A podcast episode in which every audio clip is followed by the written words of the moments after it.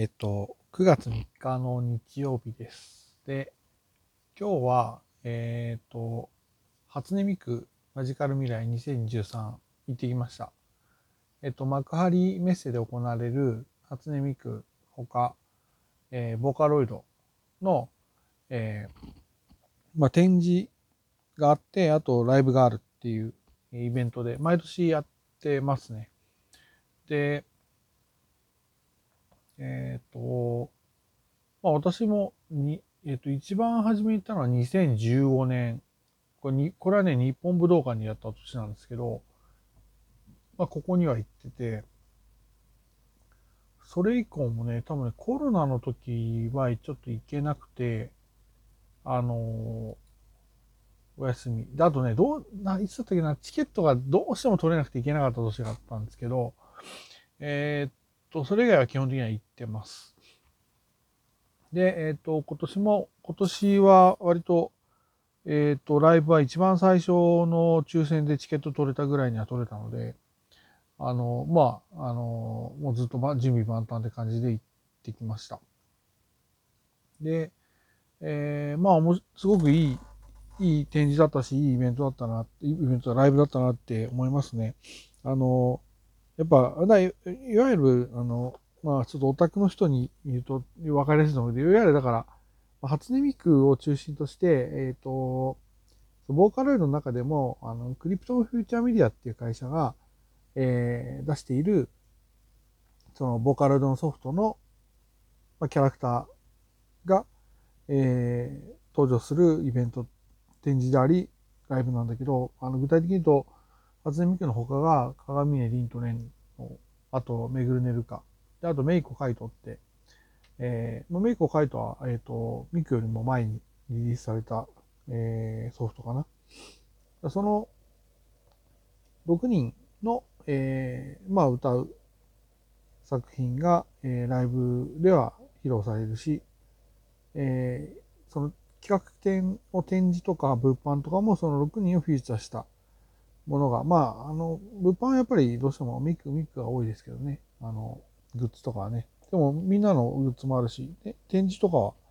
全員分のビジュアルとかがね、あの、飾られるしっていう感じで。だからいわゆるだから、あの、オンリーイベントってやつですよ。まあ、公式オンリー、公式オンリーイベントって何だって話なんですけど、その、要はそのジャンルの、えーが好きな人たちが集まるから、だなんかその熱量がやっぱり同じ方向を向いた熱量なんですよね。なんかそれがだから、マジカル未来って毎年行くといいよなっていうことを感じて帰ってくるんですけど、今年もそうでしたね。あの、多分、今年はだから多分外国から来る人たちが多分ね、2000年、2021年、2022年、まあ2022年は、あの、マジカル未来、テンスアニバーサリーっていう10回目だったんで、テンスアニバーサリーって名前でしたけど、この3年間は、やっぱりなかなかね、外国からあの渡航できないとかっていうこともあって、あの、それでもやっぱり、まあ、日本在住の方とかね、あと、まあ、あの、どうしてもあ来るって言って情熱を持って来られてる方とかいましたけど、あの、今年はなんかもうちょっと、いろんな方が、いろんな方っていろんな国から、あの、好きな人が集まったのかなっていうことを見ながら感じましたね。うん。で、えっ、と、一応テテーマっていうか、あの、今回のそのキ、キービジュアルとかがは、ヒーローっていうのが、あの、テーマソングもヒーローっていう名前で、で、な割と、あのーみんなのビジュアルも、なんだろう、ちょっとストリートっぽい感じのデザインになってて、まあ、なるほど、そういう感じなんだなっていうことは思います。毎年毎年ね、いろんな、あの思考があっていいいいかなと思うんですけど。で、展示もだから見てきたし、物販も買ったし、結構物販は買いましたね。ちょっと一応この今日の、今日の音声のあの、後ろにはその買ったグッズを、の写真をちょっとなんとなく載せますけど、あの、それはまあそんな感じでけ結構買ったな。うんあの今年は結構買った記憶感じがします。なんか自分でも。で、えっ、と、まあ、展示企画展に行って、で、ライブは、ライブはもう私は1回だけですね、あの、幕張公演の、えー、3日目、あの、ライブが、えっ、と、9月1、2、3、金土日でやってるんですけど、私は3日目の幕張のラスト、夜の公演を見ていきました。で、これはあの、えっと、配信されてるから、多分配信のアーカイブ見れると思うので、気になる人は、あの、チケット買って見てみるといいかなと思います。で、いや、このセットリストというか曲目も良くて、まあ、マジカル未来って基本的にあの、えっと、事前にそのテーマソングアルバムっていうか、その今年の公式アルバムっていう CD が出て、で、まあそこに入ってる曲が、あの、演奏されて、かつ、その、まあ、初音ミクの曲の中から、とか、あと歴代のテーマソングね。歴代のテーマソングがやっぱりいい曲多いので、あの、そこから、えー、演奏されることが多いんですけど、あのー、今年もなんかいい、いいセットリストだったのかなと思います。あの、私やっぱりどうしても歴代のテーマソングがすごい好きで、あとは本当に初期の、本当に初期の2000年代の、本当に出始めた頃のは知ってるんですよね。あの、多分、プロジェクトディーバっていうゲームがあって、それを割とずっと遊んできた世代なので、えー、そこに収録されてる曲は割とわかるっていう感じかなっていうとこなんですけど、で、で、今年まあ聞いてていろいろ思ったのは、やっぱり、なんか、その、ボカロイドの曲っていうか、まあまあ今回披露された曲は、なんとなくこの、みんなの背中を押すっていうか、みんなを励ますというか、あれ聞く人とね、聞く人を励ますような、なんかそんなような、あの、曲が多いんだなっていうことは感じましたね。まあ、割とミミクの曲もそういうのはあるし、でそ、そういう曲聴くとやっぱり結構感激してグッとくるんですけど、あの、今回特に結構印象的だったのは、あの、カイト、カイトってあの男性のボーカルのボーカロイドですけど、カイトの曲で配送、配送っていうのは負けて走る方の配送ね。配送っていう曲があって、で、これあのアルバムにも入ってて、アルバム聴いた時からこれすごいいい曲だなと思ってたんですけど、あの、要は、あの、なんか、無理やり頑張りすぎない方がいいよっていう曲なんです。一言で言うとね。その、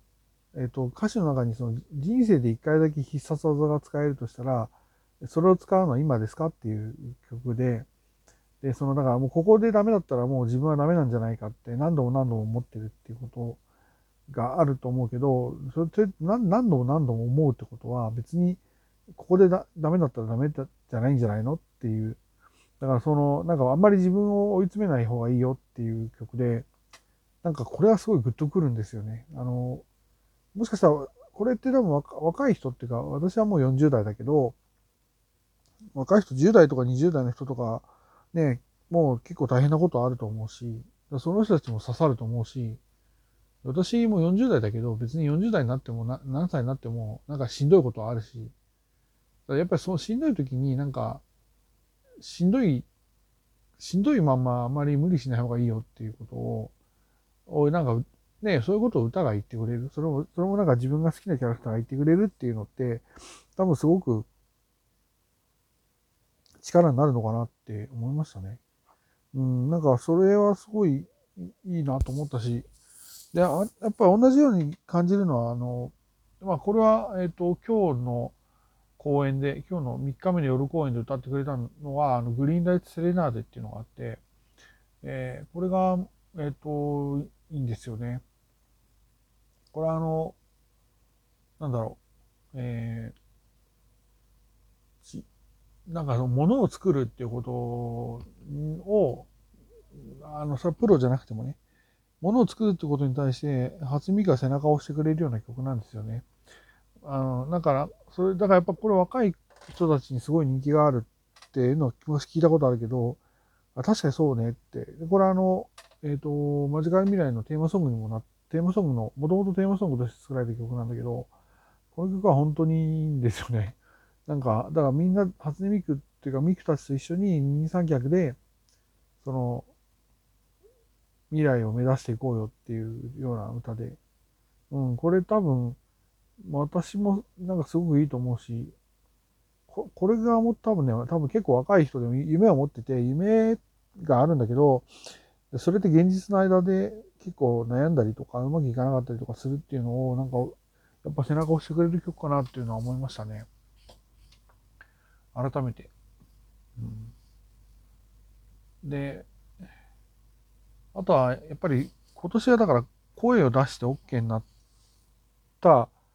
久しぶりのライブなんですよね。2020年、2021、22か。ここは、えっ、ー、と、声を出すのは NG だったから、あの、まあもちろんそれね、拍手、拍手とかさ、えっ、ー、と、ペンライト振ったりとかみんなするから、まあ、そういった形で応援はするんだけど、やっぱコールがあるって、うん、やっぱすごいよなっていうのは、やっぱり、それ、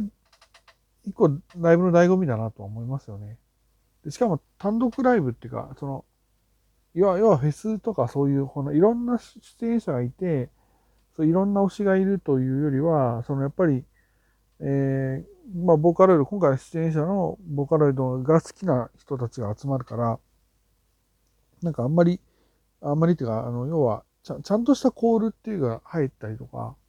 あの、あんまりだからね、MC の、MC がほとんどないんですけどね、そもそもね。うん、あの、最初に何曲か歌った後にミクが挨拶をして、で、今回は、えっ、ー、と、ミカ16、初ミクっていうソフトが発売されてから16年になるので、で、初ミクって16歳の女の子のイメージなんですよね。そのビジュアルとかが。だから、それがちょっとだ、あの、結構重要な、あの、アニバーサリーになってて、だミクの16歳おめでとうっていうのをみんなで祝うっていうところとかは MC あったんだけど、基本的にマジカル未来って MC がなくて、ずらっと曲が流れるんですよね。流れて歌われるんですよ。だから、あの、それを思うと、なんか、そう、なんていうのかな、すごく、あの、音楽を聴けるし、あの、で、みんなコールとかも、まあ、ちゃん、ちゃんとしたコールって言ったら変だけど、変、変なコールを入れる人があんまりいないんですよね。うん。だからその曲、曲中はちゃんと、曲を聴くときは、ペンライトを振るし、でもやっぱりその感想のの曲と曲の曲のね歌と歌の感想のところではコールを入れるしみたいなことがあってなんかそれはなんかすごくやっぱりコールがあるのがいいよなっていうのはすごく感じたライブでしたね。うん、特にえっ、ー、とまあこれもあれか。確かえっ、ー、とテーマソングになってたんだっけな。ブレス・ユア・ブレスとかね。あと、 Hand in Hand とかあって、まあ、あの、割といい曲があって、この辺はやっぱり、コールが一緒に入るとすっごくさらに盛り上がる曲なので、なんかそれが聴けたのは、聴けたし自分でも歌えたのは良かったなと思うし。で、あの、今回のテーマソングヒーローっていうのも、要は、初見かヒーローになるよっていう、なって助けに行くよっていうところなんだけど、そこでもみんなでコールしてっていうのはできるしっていう感じで、うん、なんかこれはすごく、なんかいい、いいやっぱりその、うん、あの、ライブでコールするっていうのがやっぱりもしかしたら現地で聞くことの一つ醍醐味かなって気がしますよね。うん、それはまあちょっとね、で全然違うなんかコールとかがいっぱい入っちゃうと、なんかその文文化的な、なんていうの、そのライブを聞く本の、ライブを聞くカルチャーの違いみたいなものがちょっと出ちゃうと、あの、何、解釈、解釈同士の戦いみたいになるけど、なんかその辺はすごく解釈が合っている、えー、ライブだったんじゃないかなっていうことは、あの、参加して感じました。っていうようなところかな。ちょっともうな長くて15分ぐらいになっちゃったんで、これぐらいにしますけど、またちょっとブログとかにも感想を書くかもしれないし、あの、とにかくいいいいライブだったし、来年も開催する、2024も開催することを発表されて、で、えっ、ー、と、東京が9月、大阪が10月、で、9月に福岡でもやるっていうのが発表されて、福岡でやるのは初めてですね。多分福岡でやるのは、もちろんその、ね、去年例えば北海道でやったりとかして、まあ、ね、東京と大阪でやるのは、まあね、あのー、割とね、世界で、世界で日本で一番大きい都市、2番目の都市だから、そうなんだけど、やっぱそれ以外のどこでやるかっていうのを、多分いろんなね、あの、やってほしいっていうような要望もあると思うので、まあ確かに北海道の札幌であるのは、なるべく東京とも大阪とも離れている場所で、で、なおかつ人が来れる場所でやるっていう意味ではすごくいいと思うし、来年福岡でやるのも、まあ多分同じ考えもあると思うし、もう一つ多分福岡って、多分アジアの人たちが来るのに多分一番来やすいんだと思うんですよね。